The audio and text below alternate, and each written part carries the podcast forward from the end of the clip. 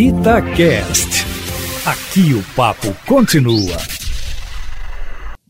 Olha, Kátia, o ministro Marco Aurélio usou um sofisma para mandar o caso do presidente Bolsonaro com o ex-ministro Sérgio Moro para o plenário do Supremo Tribunal Federal.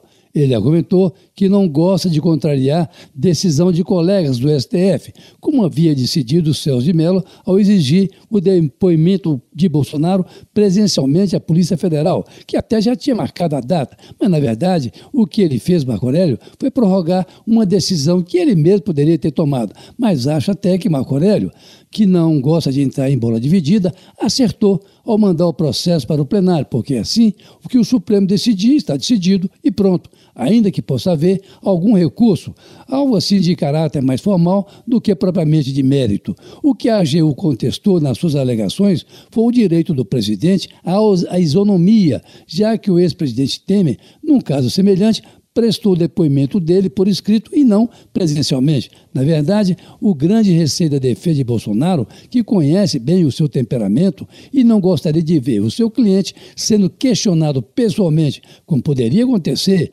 pelo ex-ministro Sérgio Moro.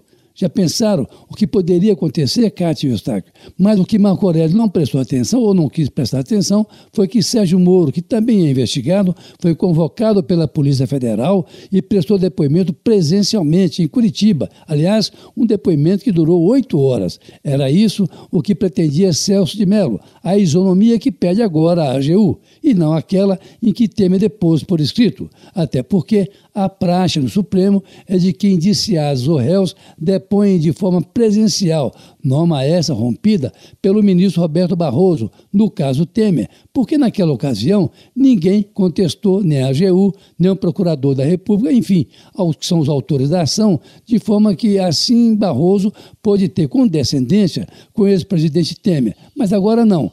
São, portanto, essas filigranas que diferem um caso do outro, como alega agora a AGU ao pedir isonomia para Bolsonaro, que, aliás, voltou a questionar ontem, numa live, às, às quintas-feiras, que Sérgio Moro não teria direito de questioná-lo no caso do depoimento presencial.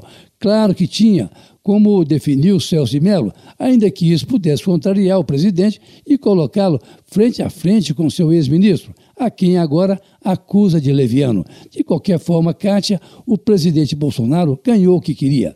Tempo, com a compreensão, claro, do ministro Marco Aurélio. Desde cedo se sabia que a melhor defesa de Bolsonaro, sem entrar no mérito das acusações de Sérgio Moro, ele também investigado nesse mesmo processo, seria ganhar tempo. Celso de Mello ainda afastado com problemas de saúde, daí o caso ter passado para Marco Aurélio, vai aposentar em novembro. E a estratégia da AGU é deixar isso aí é, sendo levado até lá, porque depois o presidente nomeia um outro ministro, como ele mesmo disse, terrivelmente evangélico e, com isso, a chance de tudo isso acabar em pizza é grande. Repito, sem entrar no mérito, das acusações de um ao outro. De forma, em todo caso, foi bom Marco Aurélio ter mandado o processo para o Pleno do Supremo Tribunal Federal, que vai decidir o que achar melhor. Bom, para terminar, Lula deu ontem um mau exemplo ao visitar Renan Calheiros no hospital sem usar máscara. Aliás, nenhum dos dois estava com máscara. Olha, com esse vírus não se brinca, ele mata, por mais que queiram dizer o contrário. Carlos Lindenberg, para a Rádio Tatiaia.